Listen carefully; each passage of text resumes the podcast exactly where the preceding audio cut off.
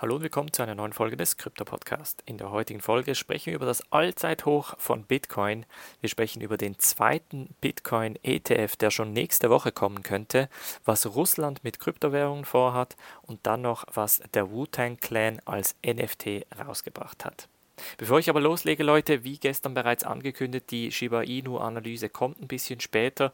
Ich muss euch noch ähm, ein paar äh, Stunden bzw. vielleicht sogar Tage gedulden. Ich werde sehr wahrscheinlich morgen die Analyse posten im Podcast.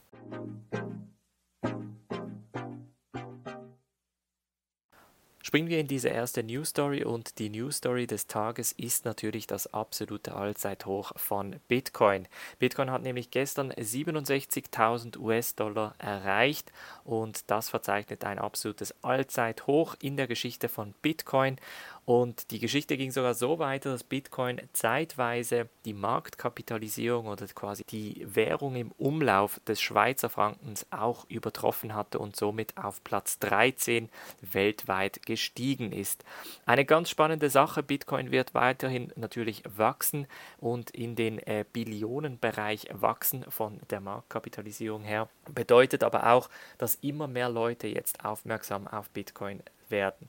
Der ETF war sicher ein gutes Zeichen und ich springe da auch gleich zu der nächsten Story, denn es wird einen zweiten ETF geben und zwar wird Van Eck nach ProShares den zweiten Bitcoin verbundenen ETF in den USA lancieren. Jetzt hat der ProShares ETF ja bereits Rekordzahlen hinter sich gebracht mit einer Milliarde Handelsvolumen ab dem ersten Tag. Und jetzt wird es natürlich interessant zu sehen, wie der Van Eck äh, Bitcoin ETF performen wird.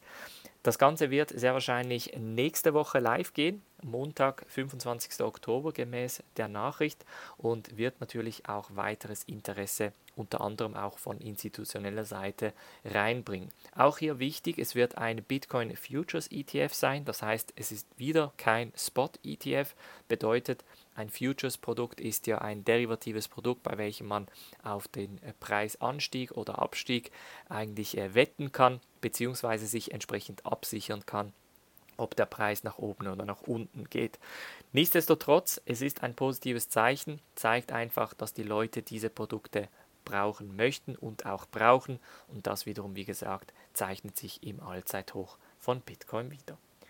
Dann springen wir nach Russland, denn in Russland gedenken die Staatsmänner unter anderem die US-Dollar-Reserven zu reduzieren.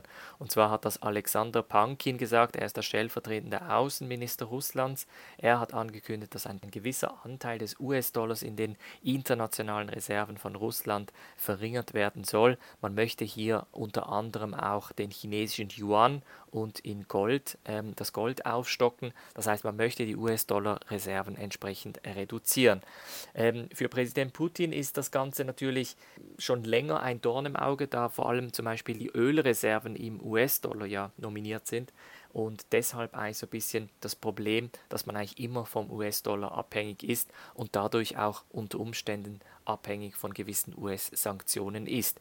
Es könnte jetzt wirklich ein Zeitpunkt in der Geschichte von Russland sein, bei welchem sie irgendwie von dem US-Dollar wegkommen, beziehungsweise vielleicht sogar die Weltwirtschaft. Wie das aber aussehen wird, das wird sich noch auszeichnen.